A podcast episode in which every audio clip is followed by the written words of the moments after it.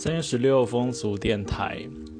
上星期五发生新店随机刺杀路人泄愤的王炳华杀人案，我感到非常的痛心和不舍。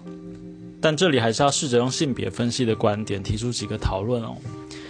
第一个是被害人当天是等姐姐下班一起回家嘛？那有媒体说林姓被害人上面有三个姐姐，排行老幺，可以说是父母当初盼了好久才得来的儿子。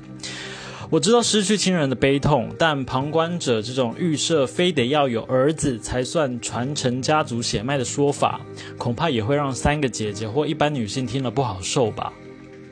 另外就是当时王炳华和老婆争执的点是他不想去对方的老家，也就是俗称的娘家吃饭。我们无法得知是老婆爸妈给的压力，还是老婆发自内心的邀请。不过婚后夫妻之间和岳父岳母或公公婆婆的关系，确实是一个很大的难题哦。过去呢，就有许多学者建议大家一起重新反思婚姻制度造成的家庭压力，特别是去年同性婚姻也通过之后，现在不分性倾向都可以站在同一个起跑点结婚了。这时候就应该要留意，不应该一味鼓励和预设大家都要进入婚姻这个体制，因为或许对有些人来说，婚姻体制并不适合。那最后呢？部分网友气愤王炳华吵架，为什么不砍老婆就好，而要波及无辜的他人？事实上，配偶双方都应该是独立的个体。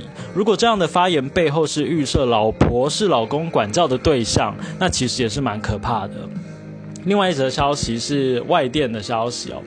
呃，针对武汉肺炎呢，荷兰在当地时间三月十五日傍晚六点开始就要实施更严格的管制措施，那包括了像 coffee shop、酒吧、健身中心、性俱乐部等场所都要全面停止营业，一直到四月六日。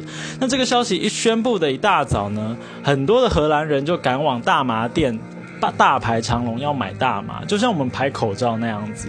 那有一位路人告诉这个 N L Times，他说：“我来这排队是我意识到未来几周几乎所有的店家都要关门了，我无法想象我在家里还可以干嘛。”那这边要注意的是，coffee shop 它不是咖啡店哦，在荷兰这个词指的是提供大麻制品的场所。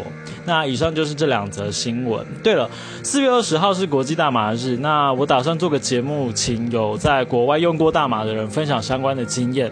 所以如果你对这个主题有兴趣，欢迎用 First Story 留言或私讯的方式跟我联络。那今天的风俗电台就到这儿，明天见。